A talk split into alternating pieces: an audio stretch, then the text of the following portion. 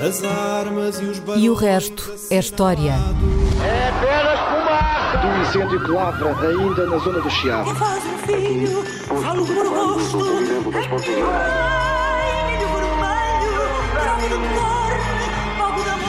Quer transformar este país numa ditadura. Lamento, lamento. Com João Miguel Tavares e Rui Ramos. Olá, seja bem-vindo a este episódio 236 de E o Resto é História com João Miguel Tavares e com Rui Ramos. Ahm, foi há 100 anos, hein? foi há 100 anos, no dia 21 de janeiro de 1924, que morreu um dos homens mais marcantes do século XX e cuja influência ainda hoje perdura em muitos lugares do mundo.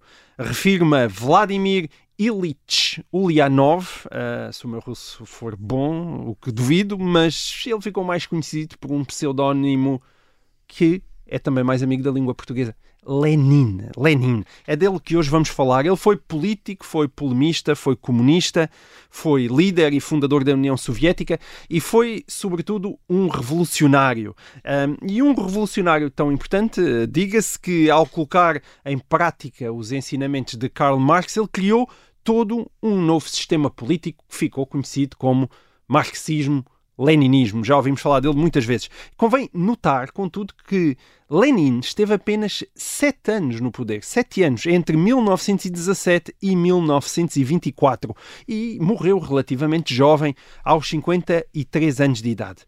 Mas ainda hoje, 100 anos após a sua morte e quase 35 anos após a queda do Muro de Berlim e a subsequente dissolução do Império Soviético, o corpo embalsamado de Vladimir Ilich Ulyanov pode ser visto no seu mausoléu no coração da Praça Vermelha, em Moscovo.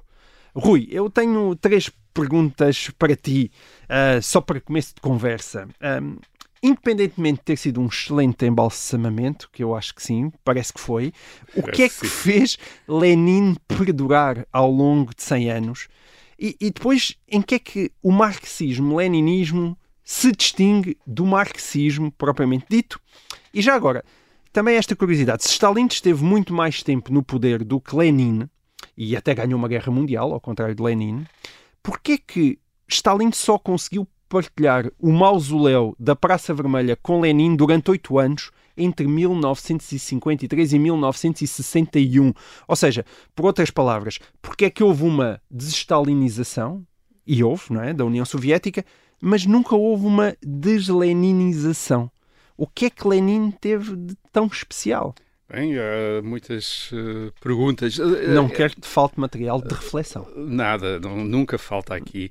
Uh, Lenin é um caso curioso do ponto de vista marxista, porque os marxistas ficaram conhecidos em termos de historiografia, como historiadores, uh, por menosprezarem a influência uh, dos indivíduos, dos grandes uhum. homens na história. As estruturas é que contavam, não é? A explicação dos acontecimentos, do, do processo histórico, era sempre feita a partir de fatores estruturais, por exemplo, que uhum a razão pela qual eh, tinha acontecido qualquer coisa era porque uma sociedade estava a industrializar-se, não porque tinha havido um líder qualquer que tivesse uhum. feito isto ou aquilo. Ou isso era menos relevante, ou era secundário, Sim. subsidiário. Não em impedia à mudança que a história caminhasse para um determinado sítio. Agora, acontece que Lenin era a exceção, uh, mesmo do ponto de vista desses marxistas, porque enfim, ficou conhecida aquela. uma uma observação, salvo erro, Trotsky, que dizia que uh, sem Lenin, se tivesse havido qualquer se Lenin tivesse tido um problema de saúde antes de 1917, muito provavelmente não teria havido revolução bolchevista na Rússia hum. em 1917 e, portanto, não teria havido também a União Soviética, o que quer dizer que a história do século XX teria sido muito diferente sem este homem, Vladimir Ilyich uh, Ulyanov. E tu és dos que acreditas nessa tese? Uh, é só para ter uma oportunidade de, é só para ter uma oportunidade de ver concordar com Trotsky uh, muito provavelmente Trotsky tinha razão até porque muito Trotsky bem. não era uh, enfim até 1917 propriamente um simpatizante de Lenin uhum. um bocadinho um rival aliás foi sempre um bocadinho um rival uhum. de Lenin portanto não era propriamente um fã um, um adorador de, de Lenin e portanto esta observação era provável que fosse enfim, a, a percepção que ele tinha mesmo dos acontecimentos e como ele estava dentro dos acontecimentos, provavelmente tinha, sabia que sem Lenin uh, Uh, nada, talvez, daquilo que os bolchevistas conseguiram fazer em 1917 tivesse sido feito. Em grande medida porque aquilo também foi uma questão de pensamento, de reflexão, e isso é que é a grande. Uh, novidade que Lenin traz para as correntes marxistas que existiam, quer na Rússia, quer na Europa, no uh, fim do século XIX, princípio do uhum. século XX. Há muitas organizações, muitos par partidos que nessa altura se reivindicam dos ensinamentos de Karl Marx. Karl Marx tinha morrido em 1883, tinha publicado o, o Capital uh, na década de 60 do século XIX, portanto já 20, 30 uhum. anos depois disso tudo, estava a ter eh, impacto.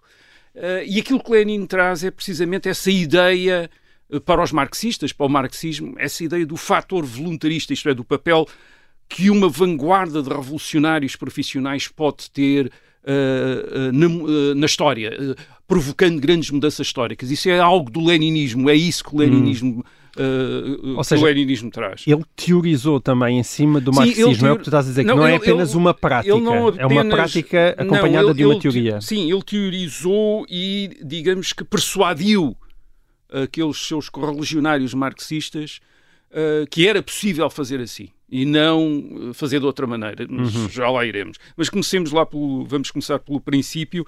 Eu aqui nesta conversa vou seguir muito aquilo que me parece que é o melhor estudo sobre Lenin, que é o do historiador russo Dmitry Volkogonov, uh, publicado em 1994. Uh, o Dmitry Volkogonov também tu fez biografias. Na língua original, claro. uh, não, fiz, li em, em inglês, aquilo foi logo publicado certo. em inglês em 1995, uh, 96. Ele também fez biografias de Stalin e de Trotsky, portanto fez uma trilogia dos líderes da Revolução Bolchevista, basicamente. Uhum. Começou a fazer muito antes, começou a fazer, salvo erro, no fim dos anos 70, princípios dos anos 80. Ele, é um, ele era um oficial das Forças Armadas uh, Soviéticas e terá sido talvez o primeiro uh, que teve acesso aos arquivos uh, do Partido Comunista certo. da União Soviética. Isto é, deram-lhe acesso para ele fazer Sim. inicialmente um estudo sobre Stalin, salvo erro, e depois ele fez sobre Trotsky, e depois Sim. também fez um sobre Lenin.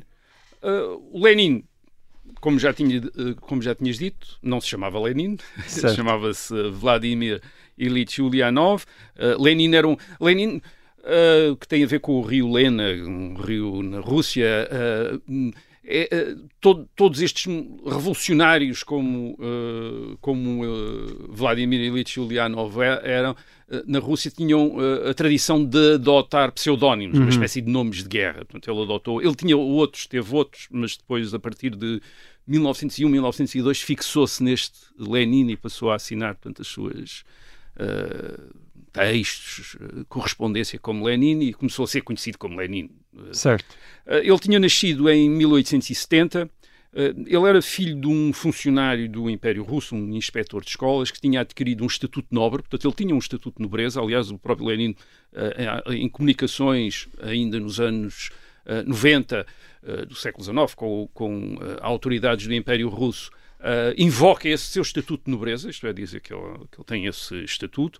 As origens da família, uh, que o Dmitry Volkogonov também dá muita importância, são muito curiosas, porque, de alguma maneira, as origens da família de Lenin refletem o império multinacional que era a Rússia. Portanto, ele tem antepassados russos, tem antepassados judeus, tem antepassados alemães, tem antepassados mongóis, aliás, eh, que os biógrafos atribuem isso àquele uh, aqueles olhos asiáticos uhum. que ele tem, portanto ele é descendente é uma grande também mistura. de mongóis. Uh, e, e, a família de Lenin basicamente é muito típica daquelas famílias que, que dão origem aos revolucionários na Rússia no século XIX uh, e no princípio do século XX. Portanto, o pai, o pai funcionário do Império, era apesar de tudo um progressista, era um, enfim, um homem liberal que tinha acreditado muito nas reformas do czar Alexandre II na década de 1860. O czar, era o czar que tinha abolido a servidão. Uh, portanto, uh, em 1861. Portanto, o, o, pai era um entusiasta disso. Uh, e, e, o Lenin, aliás, tal como um irmão dele mais velho, um, Alexandre, ele, ele, fazia. Lenin faz parte daqueles jovens estudantes universitários, ele e o irmão são estudantes universitários do Império Russo, filho desta, filhos destas famílias nobres, um, que consideram que têm, têm aquela ideia que as mudanças na Rússia, as mudanças que estão a ser feitas na Rússia, isto é, é importante fazer reformas na Rússia, é importante fazer mudanças na Rússia, mas que tudo isso é, está a ser muito lento, está a ser muito vagaroso, nunca se vai lá chegar. E, portanto, uhum começam a acreditar na necessidade de uh, provocar uh, mudanças de uma maneira mais brusca e para provocar as mudanças de uma maneira mais brusca, uh, talvez um bocado de violência seja absolutamente necessário. Hum. Dizer, isso é as ideias que eles acabam por chegar. E por outro lado, também lhes parece que aquilo que a geração do, do pai deles desejava também como grande objetivo, quase como estádio final da modernização, que é uh, tornar a Rússia, a monarquia russa, uh, que é uma autocracia, torná-la parecida com as monarquias constitucionais da Europa, do resto da Europa Ocidental, isto é, com um parlamento, com hum. eleições, com partidos políticos, para eles isto parece-lhes muito pouco. Hum. Isto é, não é esse o objetivo. Eles são socialistas, eles querem uma transformação, não querem fazer da Rússia, não querem hum. fazer evoluir a Rússia pura e simplesmente para o estádio em que estão as uh, monarquias da Europa Ocidental. Querem saltar essa etapa e ir imediatamente para uma nova sociedade, uma sociedade socialista, mas, uma sociedade, seja, uma sociedade completamente Deixa-me fazer-te uma pergunta que não sei se tem uma resposta fácil, mas ele basicamente era socialista e por isso queria o fim do czarismo ou sobretudo queria o fim do czarismo e portanto se fez socialista? Ele, uh, ele, ele odeia o czarismo mas hum. ao mesmo tempo, nos escritos dele, nós percebemos que ele despreza acima de tudo os liberais. Okay. Ele despreza acima de tudo a democracia, o parlamentarismo, as eleições. Ele tem um, um enorme desprezo por isso tudo. Portanto, não, ele é verdadeiramente é um revolucionário, é um uhum. socialista, quer dizer, e despreza o, o. Porque ele tem esse. Sim, ele, ele detesta o czarismo, mas o, o, o, rancor dele é sobretudo contra aqueles que acham que a alternativa ao czarismo é uma democracia liberal uma uhum. democracia pluralista. Ele acha que isso uh, é mais desprezível, quer dizer, do que, do que o próprio czarismo. Quer dizer, nota-se nitidamente. Na... Portanto, ele tem um maior desprezo certo. pelos países da Europa Ocidental, democracias, enfim, aquelas monarquias constitucionais, já mais ou menos democratizadas, tem um maior desprezo quase por isso do que pelo, pelo sistema do, do czar, embora eu odeie o czar, eu odeio o, o czarismo. Portanto, esse ódio chega a, a, a ponto uh, elevado. Isto é, o irmão uh, Alexandre, o irmão de Lenin, Alexandre, comprometeu-se na organização de um atentado contra o czar Alexandre III. Aliás, o czar Alexandre II, o tal reformista, tinha morrido num atentado organizado por estes jovens revolucionários em 1881. Bem, em 1887, o irmão de, de, de, Lenin está também a conspirar para organizar um atentado contra o czar Alexandre III. Uh, é descoberto, é preso, é condenado à morte e depois hum. na condenação à morte é uma coisa, uh, há, há um, uma dimensão que dá a ideia do, do que é esta gente. Quer dizer, ele recusa-se a pedir clemência quando sabe que se pedisse clemência lhe seria dada, isto é, lhe seria comutada a pena, a pena de morte. Mas ele recusa-se a Escolhe a morte. Isso. Escolhe a morte. Quer dizer, porque diz, é coerente, quer dizer, eu queria matar o Czar, portanto, o, o Czar tem o direito de matar, quer dizer, não vou agora pedir clemência porque eu também não lhe daria clemência. Uhum. Até aquela, aliás, até, salvo erro, ele até diz isso à mãe, isto é, se fosse num duelo uh, e ele, eu tivesse disparar, uh, disparado e agora fosse a vez dele disparar, uh, eu não tinha o direito de lhe pedir para não disparar, portanto, uhum. porque eu já tinha disparado. E, portanto, é assim, quer dizer, isto está a ideia do que é esta gente, e nós temos de falar um bocado daquilo que de que eles fazem parte e que se chama em, uh, na Rússia do século XIX a inteligência. Hum. Isto é, podia ser traduzido pelos intelectuais, mas não está certo. Quer dizer, é, um, é uma espécie de uma, é uma camada de estudantes, de diplomados nas universidades. Uh, uh, o grande destino deles não é apenas, digamos, as profissões liberais, as chamadas profissões liberais, médicos, eh, advogados, etc., mas é também o serviço do império, quer dizer, da burocracia, da administração. Isto é um império gigante, uhum. um dos maiores impérios do, do mundo, com uma população uh, eh, 120 e tal milhões no fim do, Uh, século XIX, portanto eles precisam de gente para administrar, têm as universidades e estão a formar esta gente que são Uh, muitos deles filhos de e socialmente privilegiados, nobres, uh, muito bem privilegiadíssimos Sim. no Império Russo, mas que têm, isto é muito curioso, têm a mesma propensão que tinha o, o clero ortodoxo, quer dizer, o clero cristão, para a dissidência. Uma parte do clero uh, da Igreja Ortodoxa também tem uma tendência para ler as fontes bíblicas, interpretar as fontes bíblicas, chegar à conclusão que o Império Russo não tem nada a ver com a cristandade, não é uma verdadeira cristandade, uh, e uh, lamentar isso e querer, enfim, evangelizar, criar. Uh, criar uma, uma, um estado de espírito completamente diferente. E, e, estes jovens estudantes que estudam para ser advogados, para ser médicos, para ser engenheiros, para ser... têm também aquela ideia de que o Império Russo que se quer modernizar é uma sociedade incrivelmente atrasada, incrivelmente uhum. injusta, uh, e eles estão completamente impacientes com aqueles mais velhos que já estão na administração e que lhes dizem: Não, nós também achamos isso, mas estamos a mudar as coisas. Nós estamos então a ver, desde o czar Alexandre II, que acabou com, as, uh, com a servidão, nós vamos fazer. E eles dizem: Bem, há quantos anos é que estamos nisto? Quer dizer, nós nunca mais vamos acabar. Isto aí continuamos com estas massas enormes de camponeses estas massas gigantes, milhões de camponeses, analfabetos, a viver primitivamente na terra, num um país atrasado comparado com, os outros, com as outras sociedades da Europa Ocidental. Isto não é assim, quer dizer, isto, isto tem, de ser, tem de ser muito mais brusco, temos de fazer mais qualquer coisa. E reparem que eles são uma minoria. Hum. Em 1894 há 25 mil estudantes universitários. Portanto, são 25 mil no meio de 120 e tal milhões, quer dizer, de uh, a maior parte de camponeses uh, uh, analfabetos. E, portanto, eles tornam-se São uma vanguarda ilustrada, é, eles tornam, Sim, eles tornam-se a base destes movimentos revolucionários muito violentos na segunda metade do século XIX.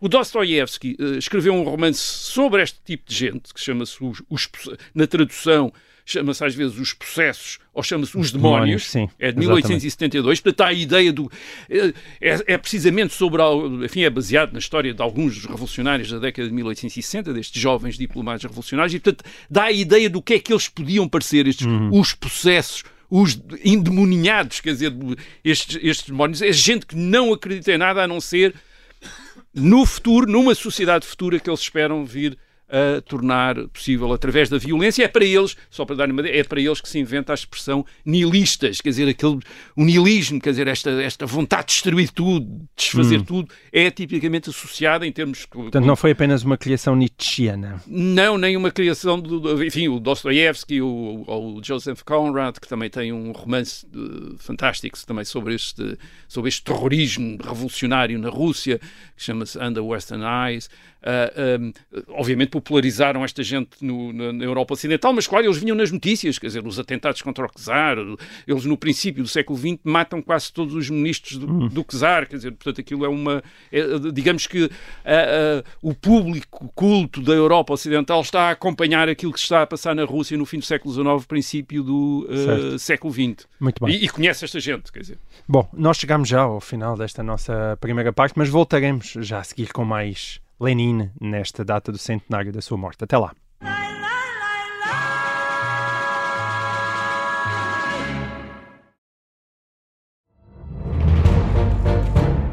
Esta é a história do padre obcecado com a infiltração do comunismo na Igreja que tentou matar o Papa em Fátima.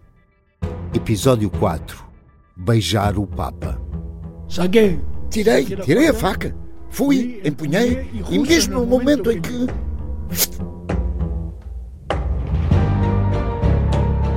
Matar o Papa é uma série para ouvir em seis episódios e faz parte dos Podcast Plus do Observador. Um novo episódio a cada terça-feira. Os assinantes do Observador têm acesso antecipado a todos os episódios desta série, já disponíveis em observador.pt. Os Podcast Plus do Observador têm o apoio da Kia.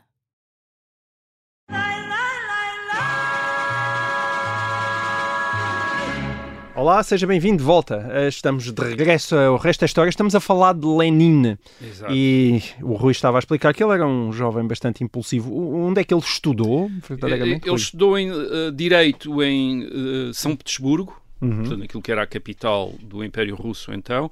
E depois trabalhou dois anos como advogado, mas de facto estava muito mais interessado na agitação na política, revolucionária. Sim. Estudou marxismo, leu Marx, leu os, marxi leu os marxistas, uh, e por causa disso, uh, enfim, por causa da, do, do, papel que começa a ter naqueles círculos revolucionários, acaba por ser preso e condenado a um exílio interno na Sibéria, entre mil, portanto não está preso na Sibéria, está deportado lá Sim. entre 1897 e 1900, e depois a polícia deixa-o, enfim, ou incita-o, ou deixa-o, sair da Rússia em 1900. Portanto, em 1900, ele tem 30 anos, sai da Rússia, vem para a Europa Ocidental, vai viver na Inglaterra, na França, na, na- na Suíça. Um senhor E, portanto, viajado. Ele portanto. vai passar os 17 anos seguintes, antes da Revolução eh, de 1917, fora da Rússia. Hum. Portanto, 17 anos ele volta apenas à Rússia muito brevemente em 1905, quando há a ideia de que pode haver uma revolução na Rússia. Ele volta, mas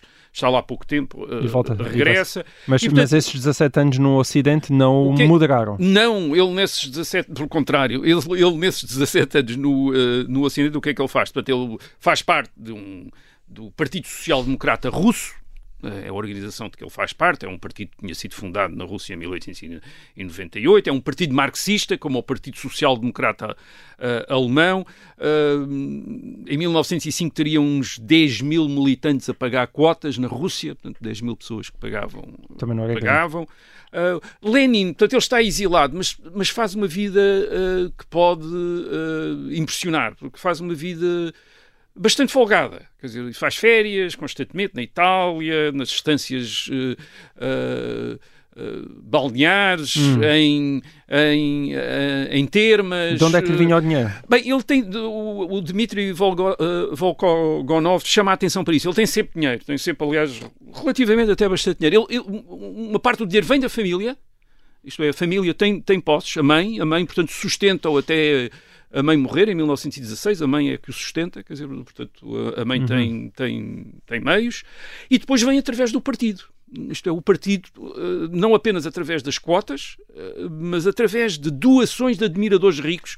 O Volkogonov tem lá um, tem, conta a história de milionários russos que dão dinheiro ao Partido Social Democrata, que dão dinheiro ao Partido Social Democrata Russo. Alguns deles até deixam a herança, quer dizer, deixam a fortuna ao Partido Social Democrata Russo. Porquê? Porque são também jovens ah, que têm ideia da, da necessidade da transformação radical da Rússia e estão impressionados por estes outros jovens que estão determinados em lutar clandestinamente e através da violência contra o Império Russo. Portanto, estão dispostos Sim. a dar dinheiro e depois também através de um outro meio roubos. Uh, uma- Há um departamento, digamos assim, do, do Partido Social Democrata Russo cujo uh, atividade é assaltos a bancos, assaltos a estações de correios, um, roubam imenso dinheiro. Uh, um dos mais uh, destacados membros desses bandos uh, chama-se Stalin, é, é um dos grandes homens, é um dos grandes opera- operacionais de recuperação de fundos de- do Partido Social Democrata Russo e, portanto, esse dinheiro acaba. É, é Lenin que administra todo esse dinheiro. Uh, Mas ouve lá, mas o Partido Social Democrata ainda não tem propriamente um tom radical que combine com esse tipo de Uh, atividade, não é? bem, ainda não é isso tem a comunista. ver, Não, isso tem a ver com a maneira como se entendia a social-democracia. Quer dizer, Uhum. já lá vamos. Portanto, mas este dinheiro basicamente permite a Lenin, primeiro, estar independente em relação a outros exilados. Quer dizer, há outros exilados que são menos radicais do que.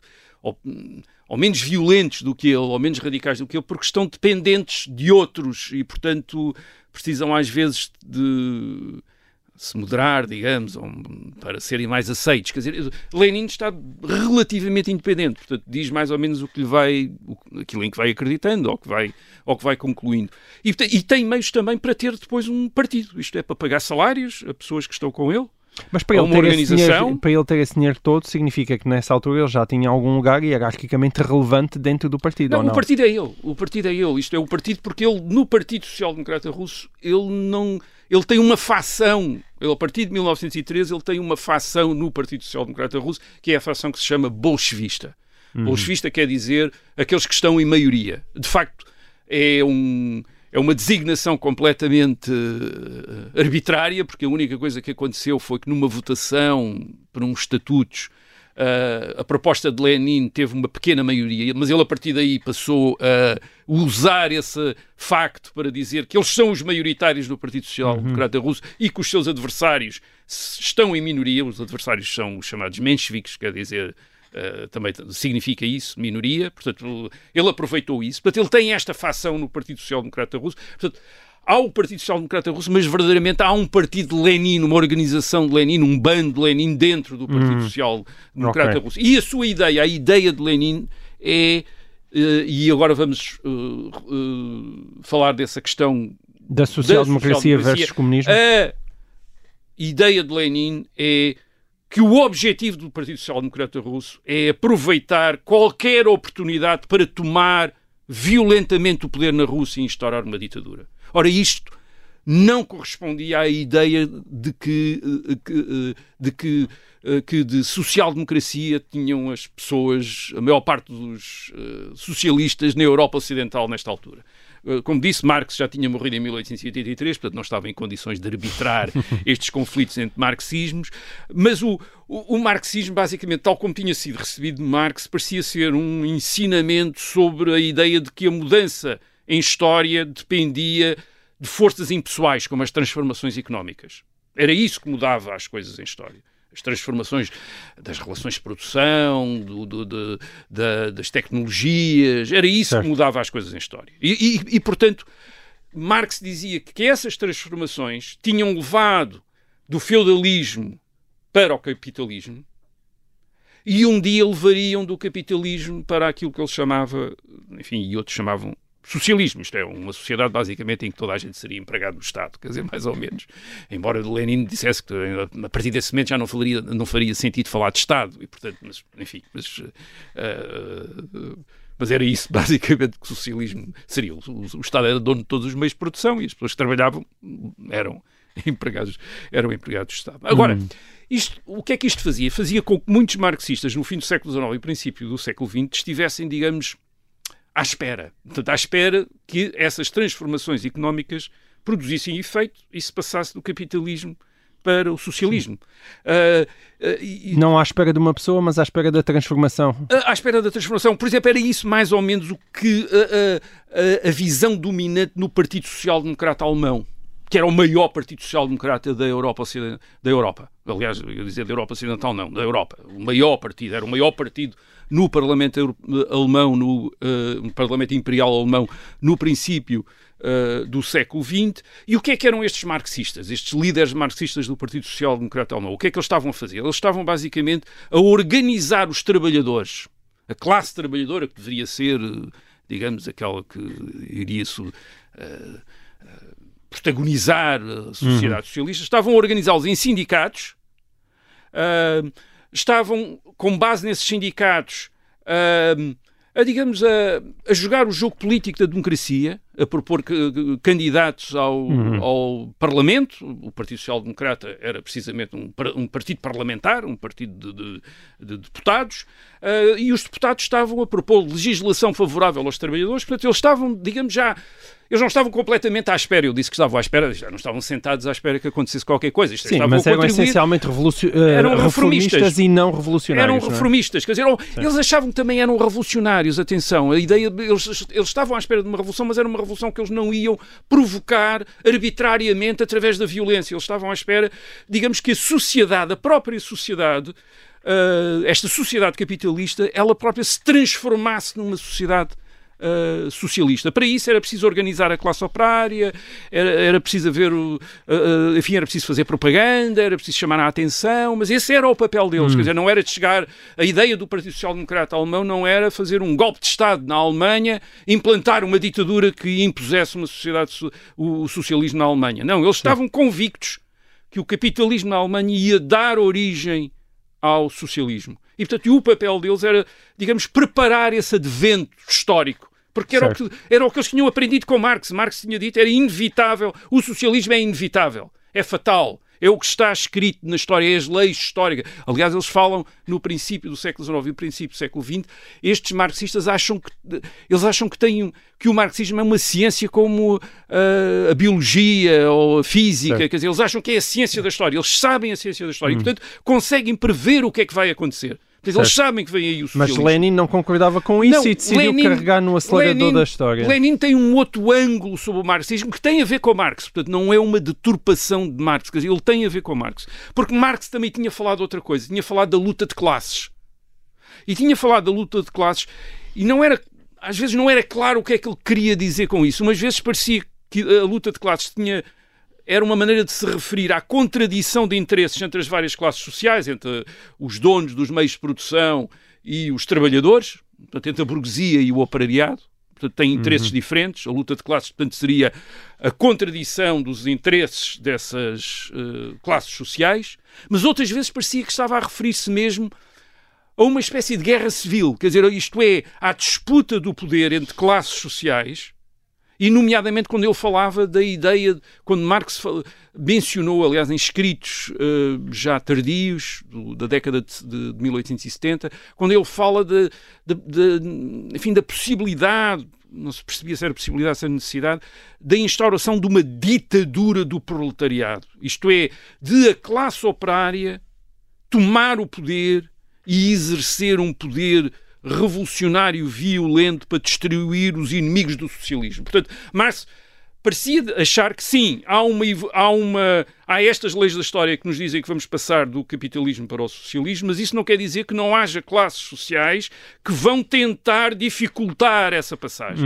E, e para anular essa resistência, esses obstáculos, provavelmente será necessário alguma violência. Isto é, será necessário a classe operária, que é aquela que vai protagonizar a passagem para o socialismo, tomar o poder e exercer eh, represálias, violências sobre aqueles que estão a dificultar a passagem para o Portanto, socialismo. o que tu estás a dizer, o que tu me estás a dizer é eh, o Capital tinha muitos volumes, de facto, e portanto, enquanto a social-democracia alemã, por exemplo, utilizava, olhava para alguns capítulos do Capital, m- Lenin foi olhar para outros capítulos Eh, que lhe pareceram capítulo- mais de acordo com era aquilo que era a sua visão. Não era capítulos, capítulos, é uma metáfora Não, não era, nesta- por acaso não era, o- isto não tinha a ver com o Capital, tinha a ver com outros escritos de Marx, Hum. por exemplo, sobre a Comuna de Paris em 1870, que já falámos aqui há um enfim, há uns episódios atrás. Certo. Ah, O que estás a dizer é que ele foi- que ele vai buscar aí Mas que na bibliografia de Marx aquilo também estava lá, Também mas lá estava. tentava a ser desvalorizado Também- por outros, não, enquanto estava ele lá, é, valorizou... Marx não deixou claro tudo. Aliás, ele não ac- acabou Certo, o Capital. exato. Ah, portanto, ele não deixou tudo claro. Quer dizer, não se percebia determinadas coisas. Portanto, isso dava origem à interpretação.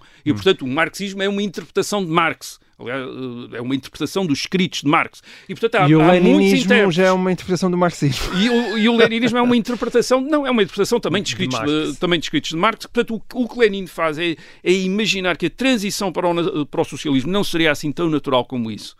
Ah, e, portanto, não seria possível apenas efetuá-la através de reformas, mas tinha de ser violenta, e para isso não bastavam sindicatos, não bastava partidos parlamentares como era o Partido Social Democrata Al- Alemão, mas era preciso outra coisa, era preciso uma organização de revolucionários profissionais, e essa organização não deveria esperar pelas mudanças históricas, mas deveria estar preparada para aproveitar todas as oportunidades para tomar o poder e iniciar imediatamente, a partir do poder, a transformação da sociedade através de todos os meios que fossem necessários, é, incluindo a violência mais extrema. Mas aí o que me estás a dizer é que foi tudo às claras. Ou seja, isto já estava no Não, programa. não, isto, isto é, isto é o que ele prega, quer dizer, isto é o que ele ensina. Não chegou lá e isto disse, é o "Bem, que ele eh, persuade. nós não queríamos fazer isto, mas Não, não, não. Uhum. ele está a dizer isto constantemente, quer dizer, ele- é o que ele ensina, quer dizer.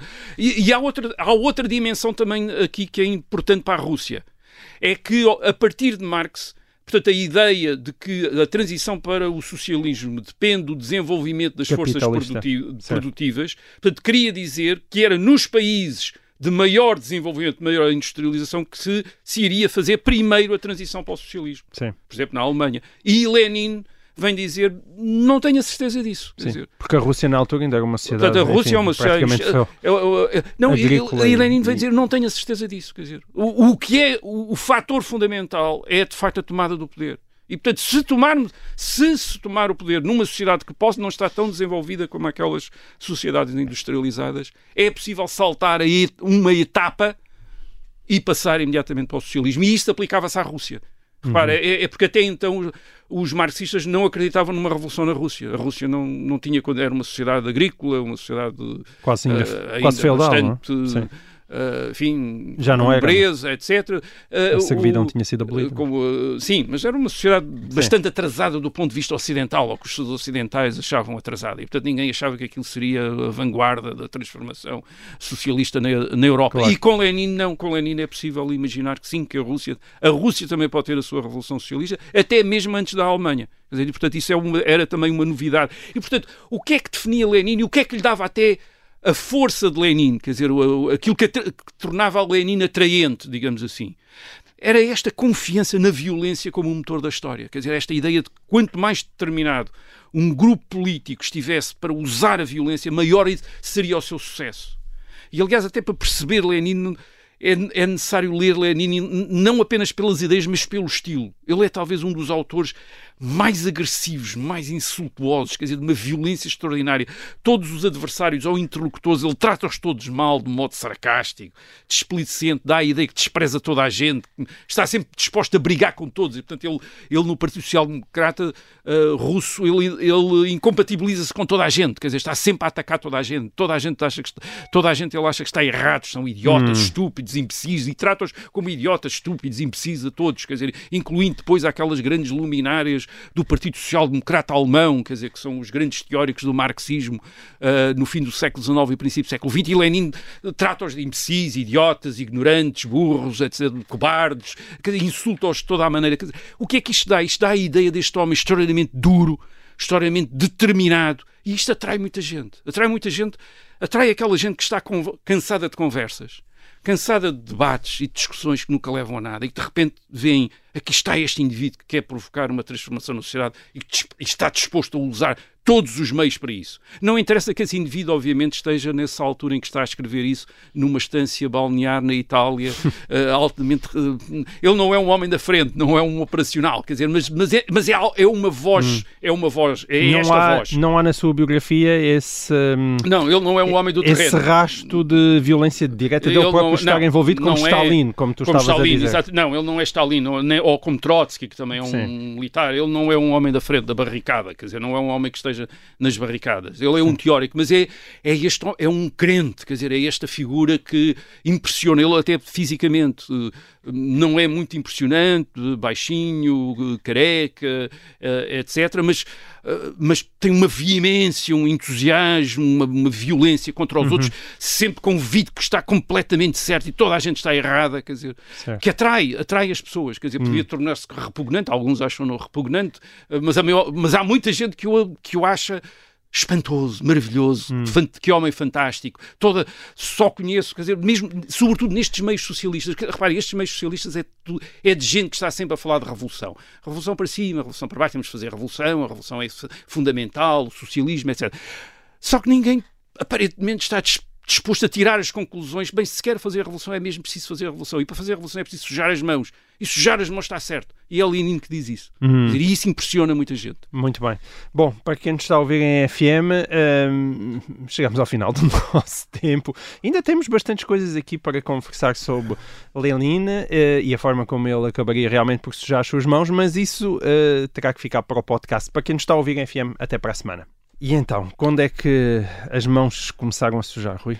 Uh, Lenin está à espera da sua oportunidade. Uhum. Uh, ele pensa em 1905, pensa que terá essa oportunidade. Há uma convulsão na Rússia, na Rússia é uma espécie de revolução. Ele regressa à Rússia, convencido que vai ter essa oportunidade de tomar o poder. As coisas não se passam como ele esperava. Regressa ao exílio. Uh, em 1914 começa a Primeira Guerra Mundial. Uh, a Primeira Guerra Mundial, a Rússia está do lado da França e da Inglaterra contra uh, uhum. a, a, Alemanha. E muitos sociais-democratas sociais russos sentem-se, nessa ocasião, patriotas. Quer dizer, enfim, a Rússia está a combater contra a Alemanha, contra a Alemanha e contra a Áustria, contra os dois impérios, o Império do Kaiser e o Império dos Habsburgos. Uh, e, portanto, devíamos talvez ficar do lado da Rússia, quer dizer, do lado da Rússia, ainda por cima da Rússia está aliada às duas democracias ocidentais, portanto, uhum. Lenin não tem nada dessa opinião.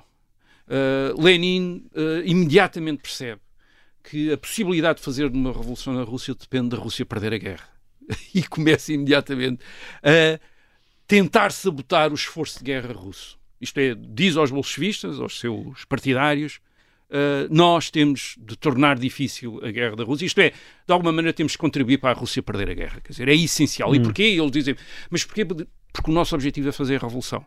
É criar a oportunidade de fazer uma revolução, para tomar o poder. Hum. E, portanto, e essa oportunidade depende da Rússia perder a guerra. Isto é, depende da Rússia perder a guerra e perder a guerra, ele, ele espera que a Rússia perdendo a guerra, isso irá desacreditar o Império uh, czarista, fazer cair o czar, criar uma condição em que ele, Hum. ele e os seus Mas que poder é que Lenin tinha naquela altura na- para, Não, ele- para ajudar ele- nesse esforço ele para perder a tem guerra? esse, ele, o, o poder que ele tem é o poder do seu eh, partido, aqueles 10 mil pessoas que Uhum. pagam cotas e que estão ali e que publicam coisas e que fazem circular coisas, mas tem também outra coisa, tem o poder, a partir de determinada altura, tem o poder da Alemanha atrás dele. Quer dizer, isto é, a Alemanha e a Áustria vêm de repente, bem, temos este agitador russo, este revolucionário russo, que está aqui na Suíça, ahm, e que, tal como nós, quer que a Rússia perca a guerra. Portanto, vamos, eh, vamos começar a, A promovê-lo. a, a ajudá-lo. Bem, o que acontece é que eh, a guerra corre mal à Rússia, já falámos aqui disso, e em eh, março, aliás,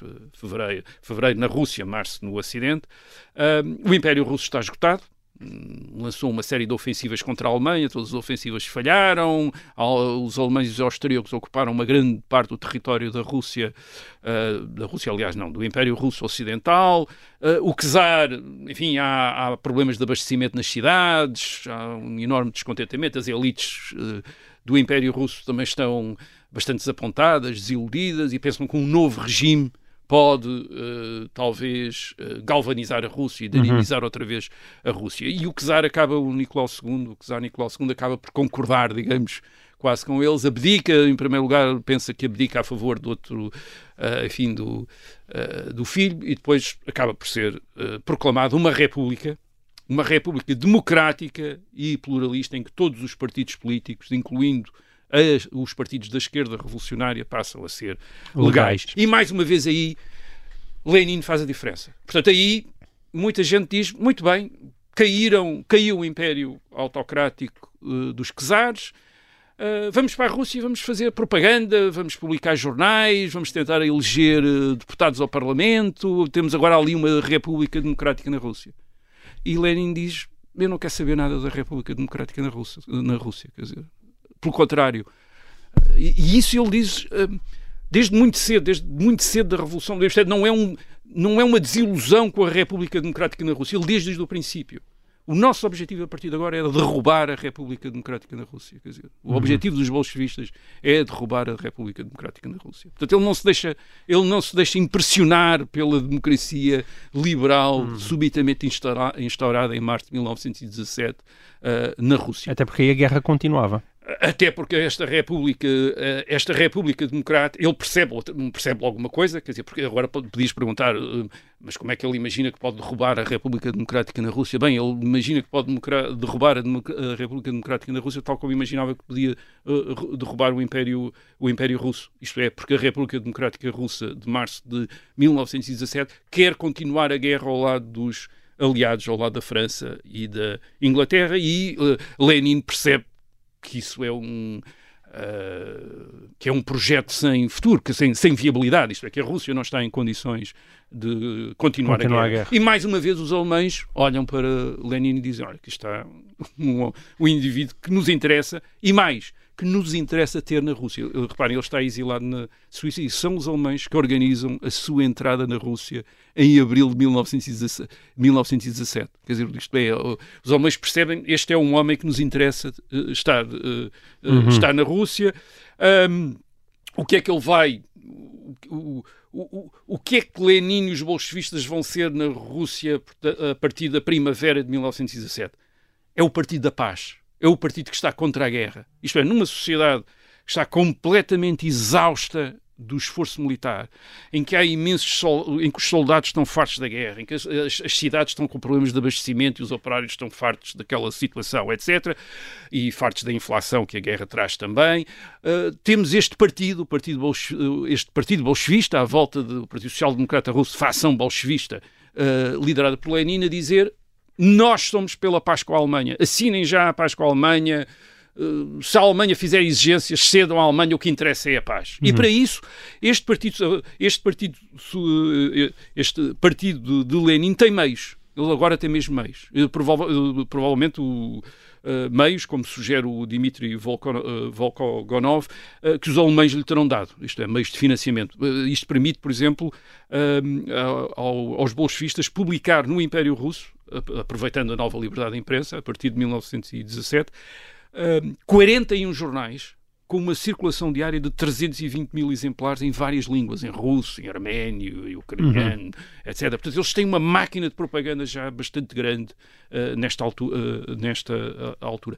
E Lenin vai explorar, além deste desejo da paz, quer dizer, que é uma. Até porque as ofensivas. Mas ele, quando chega em aqui, 1917 à Rússia, ele já é uma figura nacional?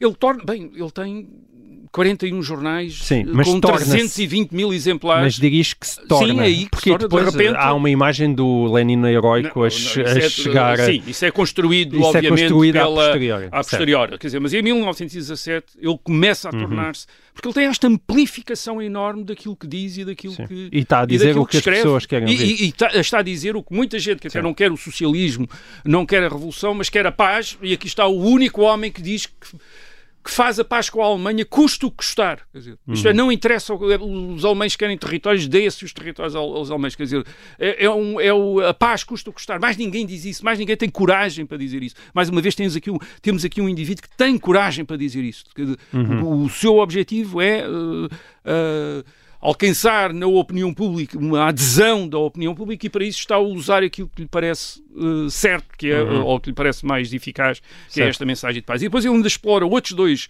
fatores. Primeiro é uh, a repartição das terras pelos camponeses.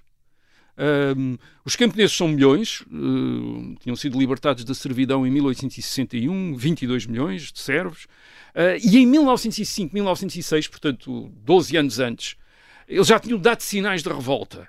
Isto é, o, eh, estes camponeses já tinham dado sinais de que uh, sempre que o Estado Central entrava em crise, sempre que havia problemas de abastecimento, sempre que havia muitos soldados desmobilizados a regressar às terras depois de terem sido politizados no exército, isso também tinha acontecido em 1905 na sequência da guerra com o Japão em 1904, uhum. uh, aí os camponeses já tinham mostrado essa, esta agitação, tinham uh, começado a fazer boicotes ao pagamento de rendas aos seus aos proprietários, tinham invadido domínios senhoriais, as quintas dos senhores e tinham saqueado, etc.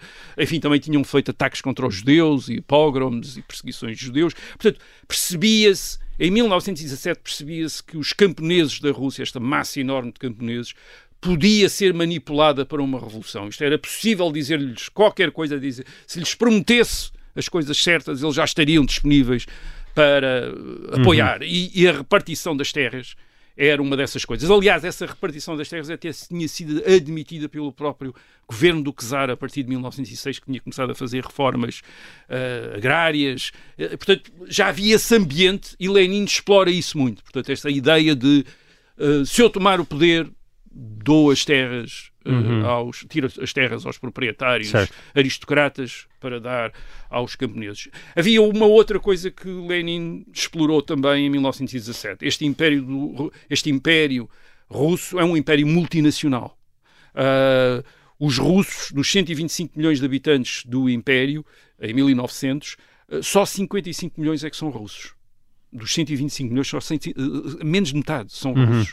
Uh, há 22 milhões de ucranianos, 7 milhões de polacos, 5 milhões de bielorrussos, 5 milhões de judeus, 4 milhões de kirguizes, 4 milhões de tártaros, 2 milhões de finlandeses, 2 milhões de alemães, enfim, a lista é infindável, quer dizer, de nacionalidades, e, muitas, e em muitas dessas nacionalidades, por volta de 1900, já há movimentos nacionalistas, movimentos que, uh, não gente russos, portanto, que quer uh, a, a, autonomia ou a independência para os ucranianos, para os polacos, para, o, enfim, para as várias para os finlandeses, para as várias minorias uh, Bom, do, do mas Império. Mas isso Lenin definitivamente não deu, mas prometeu? Não, não, mas prometeu, mas prometeu, isto é, ele prometeu a autonomia e até a independência, isto é, se quisessem independência também se podiam tornar independentes. Uhum. Portanto, o bolchevismo em 1917, aquilo que promete é paz, repartição de terras, autonomia ou independência para as nacionalidades que constituem o Império Russo. Quer dizer, é uma, é uma mensagem incrivelmente forte. Agora, Lenin faz isto tudo com uma única intenção. Não é uh, de dar as terras aos camponeses, não é de dar a independência e a autonomia às nacionalidades, é de tomar o poder. Uhum. Isto é, ele acha que a uma organização de revolucionários profissionais como, eu, como ele constituiu com os bolchevistas deve criar e aproveitar todas as oportunidades para tomar o poder e, portanto, deve dizer o, e fazer o que for necessário para tomar o poder, uhum. uh, independentemente de quaisquer outras considerações. Esta é a lógica de uh, Lenin em 1917. E, de facto, ele, a partir depois da década de 20, o poder soviético vai voltar a tirar as terras aos camponeses vai-as eh, nacionalizar, Sim, nacionalizar. Uh, e, e, organizar depois os camponeses em unidades coletivas de, de produção, uh, vai impor outra vez um, centralismo imperial e a russificação, uh, apesar da estrutura das repúblicas soviéticas, já uma vez aqui falámos disso, da fundação da União Soviética, mas em 1917 ele sabe explorar esta, esta fome da terra dos, das grandes massas camponesas, este desejo de autonomia dos vários, das várias nacionalidades da periferia do Império, eh, para ampliar ou a, a, influência ou a tolerância dos bolchevistas. De repente há muita gente que está disponível para tolerar os bolchevistas no poder, tanto mais que, a partir do momento em que os bolchevistas tomou o poder, a oposição aos bolchevistas vai ser protagonizada sobretudo por antigos oficiais do exército do czar, e esses antigos oficiais do exército do czar o que parecem prometer é um regresso à ordem no campo, quer dizer, o restabelecimento do princípio da propriedade a favor uhum. da aristocracia no campo e o Império Russo a favor das, enfim, uh, limitando a autonomia das nacionalidades. E, portanto, Lenin tem perante ele uh, uh, gente que tem menos a oferecer a estes grupos, a estas massas, do que ele tem para certo. oferecer. Portanto, em novembro de 1917, isto é a data ocidental, a data russa é outubro, os bolchevistas, dirigidos por Lenin, tomam o poder em São Petersburgo e depois em Moscou, e é sempre necessário salientar isto muitas vezes. Os bolchevistas não derrubaram o Império dos Czares, derrubaram a República Democrática na Rússia, uma, uma república uh, com, com parlamento, com partidos políticos, com liberdade de imprensa, tudo coisas que os bolchevistas, uh, a que os bolchevistas puseram uh, termo. E aquilo que Lenin vai impor na Rússia é um regime completamente novo uh, e inesperado até do ponto de vista sociais, dos sociais-democratas. Uh, no século XIX, quando a esquerda republicana e socialista tomava o poder através de uma revolução, uma das primeiras coisas que esses revolucionários faziam era eleições. Eram eleições para uma Assembleia Constituinte. Até, até, por uma, até por uma coisa, eh, eh, esta esquerda revolucionária era tradicionalmente composta de muitas fações, de muitas correntes, de todos a brigarem uns com os outros, todos a discutirem uns com os outros. E, portanto, toda a gente estava interessada em ter voz numa Assembleia Constituinte. Portanto, a, a, a, democracia até era uma coisa que eles aceitavam. Era, havia, uma, portanto, hum. uma tradição democrática associada a esta tradição revolucionária. Mas Lenin não foi nisso.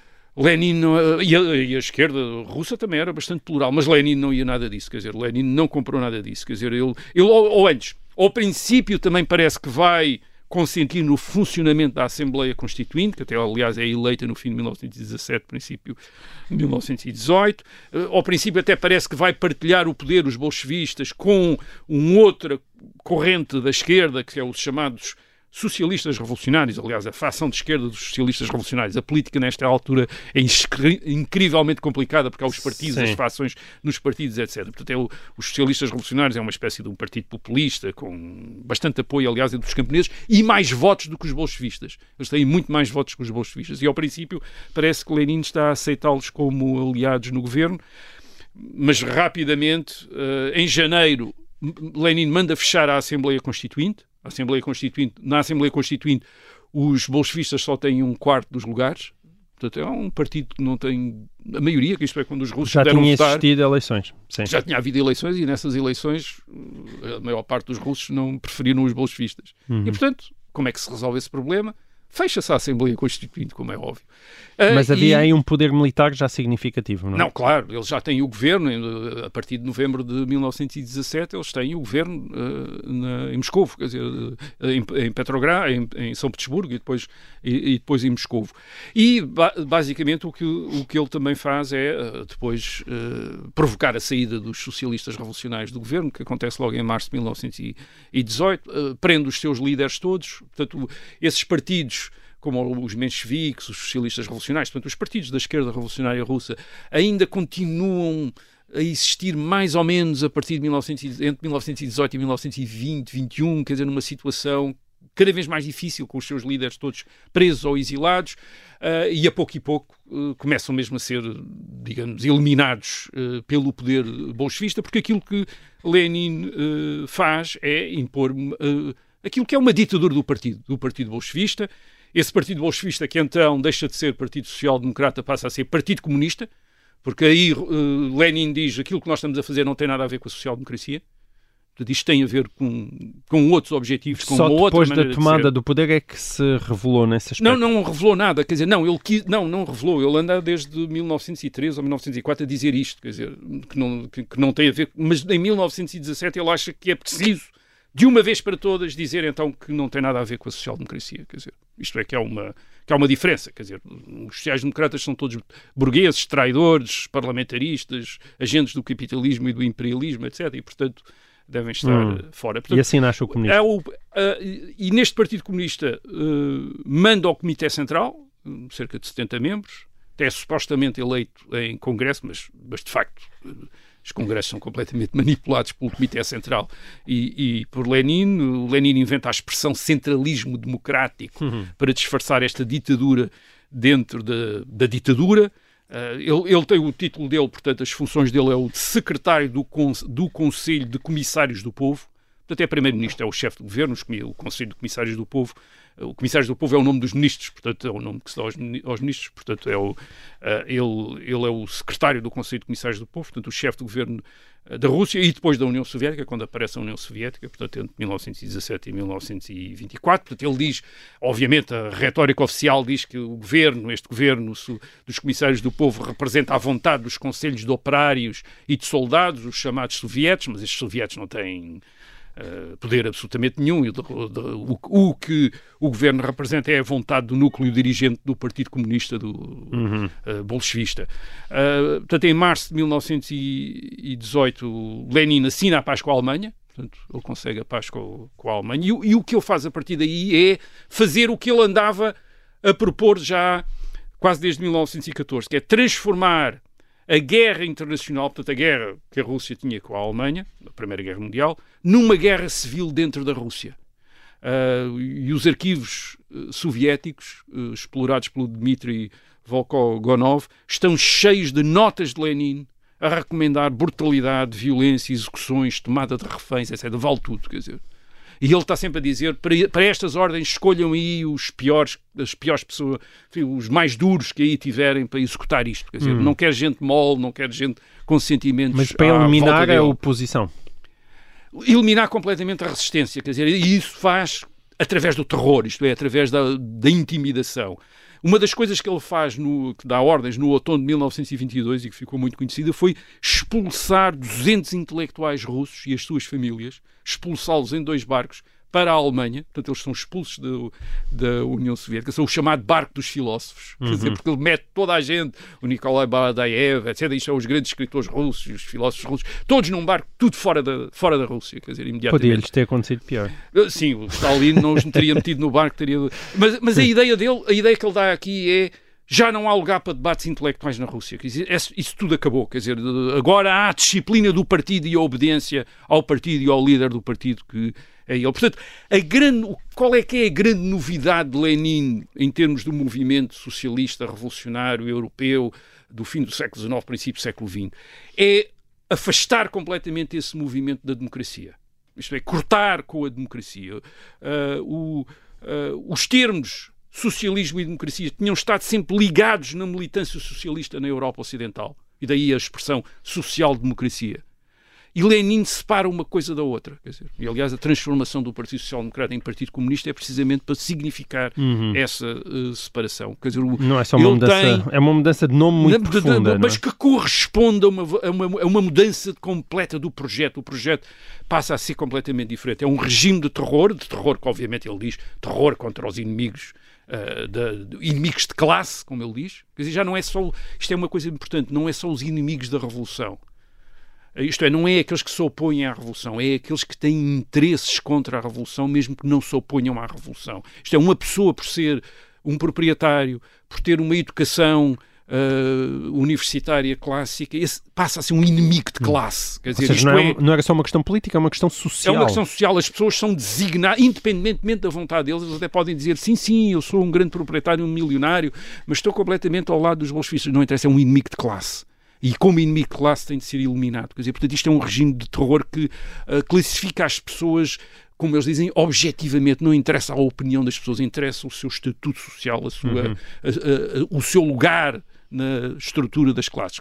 É óbvio, a única maneira que um milionário ou um intelectual tem de escapar a ser um inimigo de classe é aderir ao Partido Bolchevista e estar integrado no, no bolchevismo sob as ordens de Lenin e a partir daí então passa a ser um indivíduo ao lado da, eh, ao lado da Revolução. Portanto, ele, eh, ao estabelecimento da pena de morte em 1918, a República Democrática Russa em 1917 tinha abolido a pena de morte, o, eh, o- o poder soviético em 1918 restabelece a pena de morte, ahm, e, e isto vai horrorizar os sociais-democratas ocidentais.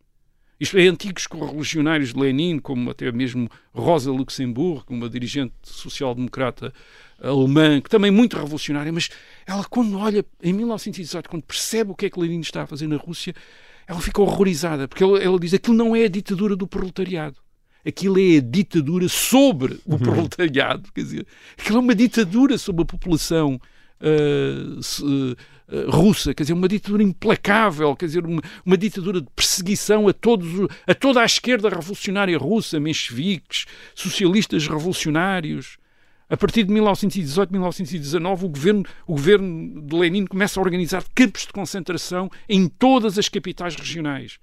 Todo- todo- ele diz que todas as capitais regionais da Rússia têm de ter um campo de concentração para meter lá os inimigos de, os inimigos de classe. Aliás, isso percebe-se, quem fez a história deste, deste, destes campos de concentração percebe que isso não está apenas associado à necessidade de combater a oposição, mas é associado a outra coisa, à necessidade de mão de obra escrava. Quer dizer, isto é de repente para o Estado o Estado ter mão de obra para fazer, para fazer determinados projetos. Portanto, tudo aquilo que vai ser o pior da ditadura soviética, a tcheca, o antepassado do KGB, o Gulag, o terror, não são invenções de Stalin, são, são criações de Lenin desde 1917, desde, o- desde o princípio, quer dizer, desde o do princípio.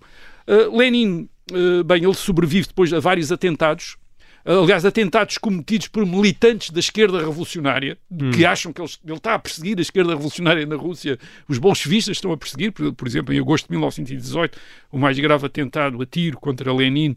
Eh, é feito por uma militante, por uma mulher, eh, Fania Kaplan, uma socialista revolucionária que tinha estado presa no tempo do, do czar, quer dizer, e que acha que Lenin está instaurar na Rússia uma ditadura ainda pior, uma coisa ainda pior do que era o regime czarista, e portanto tenta matar a Lenin, Lenin sobrevive, mas não vai sobreviver a problemas de doença, a problemas de saúde. Ele, a partir da, da segunda metade do ano de 1921, começa a ficar doente, em maio de 1922 tem um, um AVC, Uh, tem um segundo AVC em dezembro de 1922 e um terceiro em março de 1923, o que o deixa semi-paralisado e com dificuldade de, Sim. falar a partir de março de 1923. Ele morre com 53 anos, morre mais ou menos com a idade que o pai dele, eh, com a, idade em que o pai dele também tinha morrido. Portanto, há ali problemas Problemas genéticos. de Sim, e- arteriosclerose, provavelmente. E, e eu disse que ele teve parece-me. sete anos no poder, mas verdadeiramente, digamos assim, saudável foram cinco, o que é sim. impressionante como ele conseguiu transformar Sim, e mesmo, e repare, e mesmo durante, em cinco anos. E mesmo durante este período, a partir de maio de 22, em que ele tem os AVCs, ele vai sempre recuperando e continua a, enfim, continua a decidir, as últimas, as últimas decisões é sempre dele. Uhum. É mesmo só a partir de março de 23 é que ele já está muito incapacitado, mas embora, embora o regime... eh, os outros bolchevistas fazem de conta que ele está a melhorar e que está cada vez melhor e que está a ler e que está a Uhum. escrever outra vez, tudo isso era mentira, mas uh, a propaganda no- na propaganda do regime era de que ele estava outra, ou- outra Uhum. E já, vez já tinha esse bem. culto em vida. Uh, Começa a haver já um culto de Lenin à, à, à volta dele, e depois, quando, claro, quando ele morre, além de fazerem a múmia, aliás, outra coisa que eles fazem é estudar o cérebro, porque Uhum. eles querem provar que Lenin era o maior gênio que a humanidade tinha, tinha uh, uh, criado. E, e como uh, eles são materialistas, eles acham que a genialidade pode ser uh, diagnosticada olhando para o cérebro, isto é, que é um, e portanto dizem o cérebro maior de qualquer cérebro de um ser humano, com mais massa cinzenta de qualquer indivíduo, até comparam depois com cérebros de uh, contra-revolucionários que vão executando, e claro, são todos cérebros de pigmeus, etc, raquíticos, comparados com aquele cérebro gigantesco, quer dizer, aquilo é uma coisa caricatural, é muito fácil brincar com isso, mas há, há duas coisas importantes a dizer sobre a visão de Lenin, quer dizer, uh, o que é que ele queria em 1917, quer dizer, ele quer tomar o poder na Rússia, mas quer tomar o poder na Rússia para provocar uma revolução na Europa. Atenção. Quer dizer, o, o é ponto de vista dele sempre é a revolução mundial. Quer dizer, ele é ele não é ele, ele não quer apenas o, o tomar o poder na Rússia. Ele quer, aliás, ele espera que uh, depois uh, a Rússia perca a guerra e depois que a Alemanha também perca a guerra, de maneira a também haver caos na Alemanha e uma revolução na uh, Alemanha. Segundo ponto muito importante para perceber Lenin. O grande objetivo dele é a tomada do poder pelo Partido Bolchevista e o monopólio do poder pelo Partido Bolchevista. E tudo mais é secundário, incluindo as políticas. Isto é, a distribuição da terra pelos camponeses, a, a estatização da economia, isso é secundário em relação à tomada do poder. E é por isso, e portanto ele esteve sempre muito disponível que a fim de manter o, o, o, poder e o monopólio do poder pelo Partido Bolchevista, ele está muito disponível a ser muito flexível nas outras políticas. E é isso que acontece, por exemplo, a partir de 1921, com uma, uh, quando ele admite uma economia de, de, mercado parcial na Rússia, chamada nova política, nova uhum. política económica.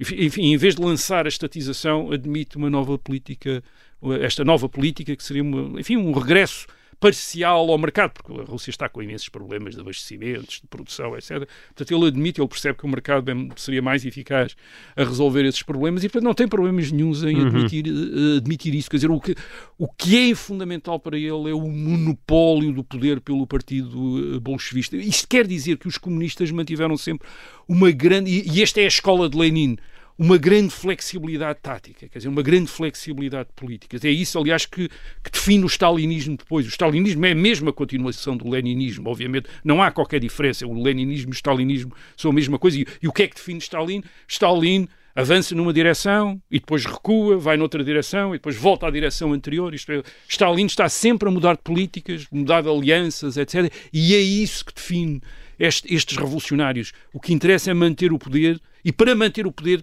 pode-se fazer tudo. Paz com a Alemanha, dar terras aos camponeses, depois tirar as terras aos camponeses, voltar a dar, voltar a tirar, o que for necessário. Aliás, é essa, é essa flexibilidade que inspira os comunistas chineses em 1978 a aderir à economia global de mercado, mas mantendo o monopólio do poder político pelo Partido Comunista. Portanto, eles são leninistas. Uhum. É, os comunistas chineses fazem uma política, de, são leninistas. Ora, isto é muito curioso. Tu estavas a falar da desleninização de, Sim, da União Soviética. Eu, eu, creio que essa desleninização, de alguma, de alguma maneira, acontece. Com a desestalinização? não, acontece muito cedo. Quer dizer, porque hum. a, a, União Soviética perde essa flexibilidade. Sim, com a desestalinização é a desleninização da, da União Soviética. Isto é, o, o aliás, isso viu-se com Gorbachev a partir de 1986. Isto é, de repente o, o, os dirigentes deixam de ter essa capacidade de mudar mudar de linhas, quer dizer, como tinha tido Lenin e como tinha tido Stalin. Isso, está, isso talvez tenha a ver com duas outras limitações da, da União Soviética. Uma é a natureza multinacional da, da União Soviética. Portanto, tem o mesmo problema do Império Russo. Só 50% dos soviéticos é que são russos. O que torna o mínimo relaxamento do controle pelo centro imediatamente uma, uma receita de caos no Estado. É isso uhum. que acontece com Gorbachev a partir de 1986. Ele quer fazer reformas económicas. Para fazer reformas económicas é preciso flexibilizar o, o controle do, do centro e o, e o, fim do controle do centro imediatamente provoca a desagregação da, uhum. da União Soviética. E depois uma segunda um segundo problema que a União Soviética tem, que é a rivalidade imperial com os Estados Unidos, uh, sobretudo depois da Segunda Guerra Mundial, o que dificulta a inserção da União Soviética nos mercados ocidentais, ao contrário da China. A China, a partir de 1972, a China comunista, aproxima-se dos, do, dos, uh, dos Estados Unidos e, portanto, tem, digamos, uma boa vontade dos, das potências ocidentais e assentar a, Chi, a China comunista nos seus mercados, uhum. nos mercados ocidentais, quase até hoje, até recentemente, o que quer dizer que a União Soviética ao herdar o Império Russo, ao se tornar verdadeiramente a forma bolchevista do Império Russo, herdou os problemas de integração nacional e de inserção internacional do próprio Império Russo. Isto é, tornou ficou com esses problemas e perdeu aquela capacidade que Lenin provavelmente gostava, que era de mantendo um poder uh, implacável, terrorista, inflexível, duríssimo, uh, poder mudar de políticas quando, uhum. quando conviesse, isto é, mudar de políticas uh, sempre que fosse necessário. E isso a União Soviética acabou por perder Uh, depois, sobretudo depois de Stalin, Stalin ainda mantém essa enorme flexibilidade. Stalin é o homem que faz pactos com Hitler e depois uh, se alia às potências ocidentais, portanto, ele está com toda a gente, contra toda a gente e com toda a gente, portanto, ele mantém a União Soviética uh, muito livre de se aliar a quem quiser e que dentro da União Soviética também segue políticas que uh, vai mudando. E a partir do, do fim do, do enfim, com o fim do, do stalinismo é a, desestalinização é de facto a desleninização da União Soviética, isto é, perde esse poder, embora os líderes so, soviéticos, curiosamente, para combaterem Stalin, quer Khrushchev na década de 50, quer Gorbachev depois na década de 80, invoquem Lenin, quer dizer, uhum. digam o regresso a Lenin, mas de facto não regressaram a Lenin porque uh, quem estava com Lenin era de facto Stalin. Uhum. Muito bem, e assim termina mais uma edição de O Resto da História. Foi mais de uma hora de Lenin, mas acho que foi uma hora muito bem passada. Nós voltamos para a semana com outros episódios. Até lá. E o resto é história. É! Do incêndio que lavra ainda na zona do Chiado. Um filho, falo por rosto.